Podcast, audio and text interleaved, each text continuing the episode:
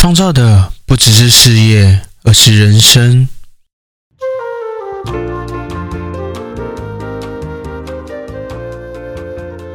你现在正在收听的是《冲吧甜点师的创业不归路》。大家好，我是图图。今天我们先来说一下我的一些计划。那最主要是工作室的部分。因为我接下来在明年的一月份要到高雄进修，那时间是九个月，所以说在接单的部分会有些变化，因为我没办法太长这样子南来北往这样子不断去跑会太累，对，因为时间大部分会待在南部居多，所以在接单的部分会是以嗯。每个月，每个月月结单为主，也就是每个月会固定在，比如说最后一个周的周末，周末来把这个月的订单给做结清，就是我会回来桃园来继续制作，呃，订购的一些甜点。对，那相对的在数量上是有非常大的限制，因为如果量太大的话，没办法在两天时间内把它赶出来。对。所以这些细项的部分会在工作室的 IG 上面做一些说明。那这样的模式会持续多久呢？就是月接单的部分，目前暂定会是在一月到七月，因为接下来在七月，明年的七月份的时候要准备筹备我新的店面，所以会有一些。事情是比较急需要去处理的，那我想把这些时间稍微先空下来啊，在那个阶段的订单就会是暂停，对，先来处理店面的事情。那处理店面的事情其实蛮多的，除了呃店面本身，然后要处理什么消防法规啊、装潢啊，然后嗯设立公司。那这些过程呢，在之后我在处理处理完的时候，会把一些经验在我的 p o c k e t 上面做一些分享。所以明年其实蛮多东西可以讲的，就刚刚前面讲的，可能像装潢讨论啊、设计讨论，然后呃设立公司啊，然后一些相关的有关店面营运部分的东西可以讲。那明年的一月份开始的那个进修是蓝带蓝带甜点的进修，那相对的，在明年一月份开始开始进修的时候，会把这些经验给放到我的节目里面，所以明年很多东西可以听，很多东西可以讲。对，那今天我们先进入主题。好，今天我们来进入主题啊。今天要讲的主题是关于甜甜凝固剂的那些大小事。那其实，在市面上我们常用的凝固剂会有四种，像是吉利丁、吉利 T、洋菜粉，还有寒天。那这四种的差异在哪里呢？我现在一个一个先来跟大家说一下，它们里面有有的一些。呃，像成分的特性什么的，我们先来讲吉利丁。吉利丁本身它是动物性的，那它是从比如说从猪的皮啊、动物的皮骨里面去提炼出来的一种胶质，它的熔点大概是在二十五度 C，所以它做出来的成品呢是有机会在室温下融化掉的。那相对应它的，因为熔点低，所以它的口感是比较偏滑嫩的。嗯，其实，在吉利丁，我个人是比较少去用到它，基本上是不用，因为它本身并不是那么的健康。刚刚提到它是从动物上提炼的，那时候从动物上提炼不好吗？并不是不好，而是说它用的东西基本上就是我们被淘汰之后，在淘汰之后剩下来的，比如说一些比较。不好卖卖不好的部位啊，比如说那些猪皮啊什么的，下去去做胶质的提炼，所以有一些人是说，他们那个提炼胶质是对身体是有嗯一定的保养效果的，但是在很多研究报告有说过，就是它这种胶质其实基本上等我们吃了，基本上就排掉，也没什么太大的影响，对，所以在。这一项呃凝固剂上，我基本上是不会用，对，它是有一定的风险性在了，我个人是这么觉得。在看过相关的一些报告之后，毕竟它跟前一次提到那个糖啊，蔗糖是一样的，它反复在提炼、在提炼之后剩下不要的东西，对。那再来是吉利 T。吉利它这很特别，跟吉利丁很像，对不对？可是吉利丁它其实是植物性的凝固剂哦。不过它的它的成分是要看各家厂商，因为它是属于混合型的一种凝固剂，像是它会用海藻胶啊，甚至植物胶去做口感上的调配，所以其实每一家的厂商都会有一点不一样。对，那在要去挑选的时候，可能要去研究一下后面它有哪些成分，像里面可能会用一些刺刺龟豆胶，或是菊络，或者是说珊瑚藻、青菜什么的，这它是比较稍微比较复杂一点。对，那在呃挑选上就是要看后面的成分表，然后再去做一些尝试，去调整出，去找到，应该说找到。你最喜欢的品牌，哎，因为每一家的详细的比例都不太一样，那它的口感其实是介于鸡丁的那种软嫩跟洋菜粉的那种脆硬之间，它在中间浮动，所以你要稍微去呃研究一下。那再来是它熔点，其实植物性的凝固剂，它的。特色就是它熔点其实都蛮高的，都大概是在八十度以上，它才有办法融化。所以它在制作完之后放在室温下其实是 OK 的。那当然是你要看你用的是什么材料。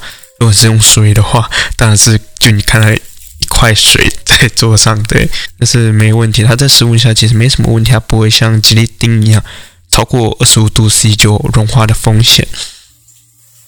接下来是我们的洋菜粉，那洋菜粉本身是植物性的，刚刚前面有稍微提到一下，主要它的成分来源是像龙须菜、石花菜等红枣去萃取出来的。那它本身像刚刚讲到，它的熔点也是比较高，大概是八九十度才会溶解，然后它也没办法在，它也不会在室温下融化。那它最常用在的地方其实就是。像咖啡冻啊、羊羹这种热环熏茶，然后可以放室温下的食品，那它的口感是比较脆跟硬的。如果说大家有吃过羊羹的话，可以去想象一下，因为我个人是比较不喜欢吃羊羹的。但是说回来，洋菜粉，洋菜粉它又，要说洋菜，它又有另外一个名称叫做菜盐。那这个菜盐是。另外一个用洋菜所做的甜点，那为什么它有叫菜盐这么有趣的名字？或者说有趣没讲，你们好像不会觉得太有趣啊？对，菜宴为什么叫做菜盐？是因为有人认为这一个甜点它的口感非常非常像燕窝，那它本身又是用海藻提炼的，所以就把它叫做菜燕。对。是蛮好玩的啦，所以我是没吃过燕窝，所以我不太晓得他们两个口感之间的差异。等未来真的有机会，我再试试看，然后有机会再跟大家分享咯。嗯，不过要吃到那东西应该蛮难的，因为其实燕窝这东西跟鱼翅一样，是非常个人认为非常蛮糟糕的一个东西了。因为燕窝其实。不知道他晓不晓得，燕窝这东西其实就是燕子的窝，对，燕子在筑巢的时候，它会用它的唾液去把树枝做粘黏。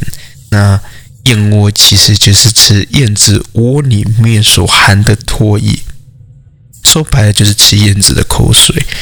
那因为它那个燕窝啊，燕窝通常它是在比较危险的、比较高的地方会出现。要说出现嘛，是通常会是比较高的地方啊。那他们会有那个专门在采燕窝的人呢，会爬到那个岩壁上啊，去把那个燕窝采下来。然后，嗯，通常会做这一些事情的人们呢，他们通常身上是没什么护具的。对吧？啪啪啪啪就爬上去了，所以其实是蛮危险的。然后在燕窝，它其实又有另外一个名字，算是题外话。我想说，它又叫血，哦，这个叫血燕嘛，好像是叫血燕，就是讲说燕子为了筑巢，可是被踩下来，它就不断的去吐口水去筑巢，吐口水吐到没口水都变成吐血了。对，听到这个故事之后。我想，我还是不要去吃燕窝好了。对，那关于洋菜粉，我在小时候有一个小故事，就是我那时候是想要做，我记得是做布丁啊，不是布丁，我那时候要做奶酪，可是我找了食谱，然后想要去买那个吉利丁，因为大部分都是用吉利丁，然后我们家就是住在比较乡下的地方。然后我那天就兴冲冲的跑到家里附近的一间就是小嗯小超商，这算超商没不算超商，杂货店对杂货店，然后去到杂货店里面找找好久都找不到，然后我就看到洋菜粉，我想说这是什么东西，我拿起来往后翻了一下，就看一下它可以拿来制作奶酪之类的甜点呢，我就很开心，然后我就直接把它买回家用。然后用完，因为它的刚刚讲到它口感偏硬，所以然后我在做完那一次做完之后，我拿起来吃，它里面有点沙沙的口感，所以从此以后我就不再用洋菜粉。那洋菜粉是我什么时候几岁啊？我想一下，大概十一二岁的时候做的这件事吧。对，从此之后我就没有再用过洋菜粉了。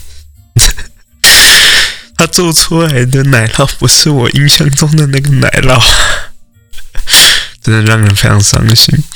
那最后我们来讲一下寒天，这也是我目前用最多、最多的、最主要在用的一个凝固剂。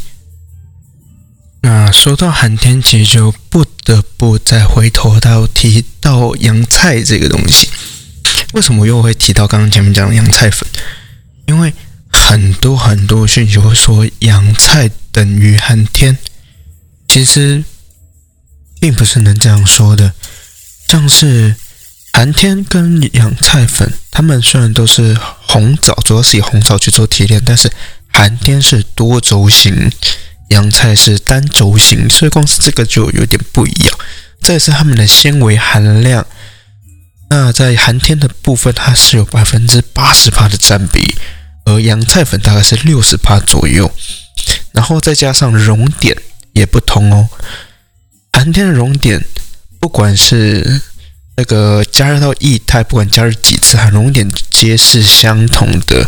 但是洋菜却是一次会比一次高，所以光是这几点就不一样。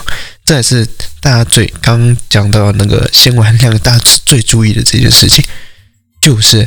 寒天的纤维含量是比洋菜粉还要再高百分之二十 percent 左右的，所以你要说现在这样讲，其实有一些如果说比较不好的商人的话，如果没仔细看的话，可能是会把洋菜粉拿去当做寒天的卖的，其实是蛮糟糕的，我觉得，因为它的成分其实就不一样，而且它的成本也不同，其实差的是差蛮多的哦。再是口感上，它是介于洋菜粉跟那个吉利丁之间的，它并不是像洋菜粉一样那么的脆。我曾吃过一次洋菜粉，刚前面讲到，那口感就是，嗯，没有很喜欢。说真的，那以上呢就是我们这一次呃所讲到的关于吉利丁、吉利 T、洋菜粉跟寒天的一些差异。那我们店还是以寒天为主的，因为不用想，不用挑，寒天就长那样，也不太需要去做什么太细部的调整，我就懒了。没有啦，是因为寒天本身它的优点是非常多的，包含膳食纤维啊，它的那个保水性啊也是非常高的，很多蛮多优点的。嗯，我怎么觉得好像寒天蛮适合专门拉一集出来讲啊？那我们之后再找时间来讲，专门讲寒天的东西好了。嗯，好了，我们今天节目就到这边。我们下期节目见，拜拜！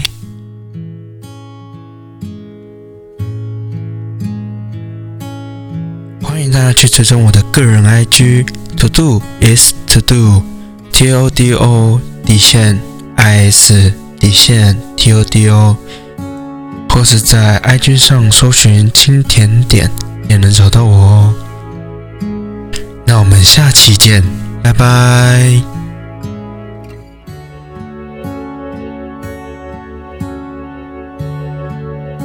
那接下来稍微讲一下关于洋菜粉的部洋菜粉的，我刚刚讲过吗？嗯，哎，还没，这个还没，这段剪掉吧。终于没有那个烦死人的回音了，心情大好。不过遇到飞机，我还是得闭嘴，因为我讲话的时候会收到。哦。没关系，再过不到一个月就远离机场了。嗯，这次呢，我在节目的呃背景乐呢特别放了我在工作室工作时的声音当做背景乐，不知道大家有没有听得出来呢？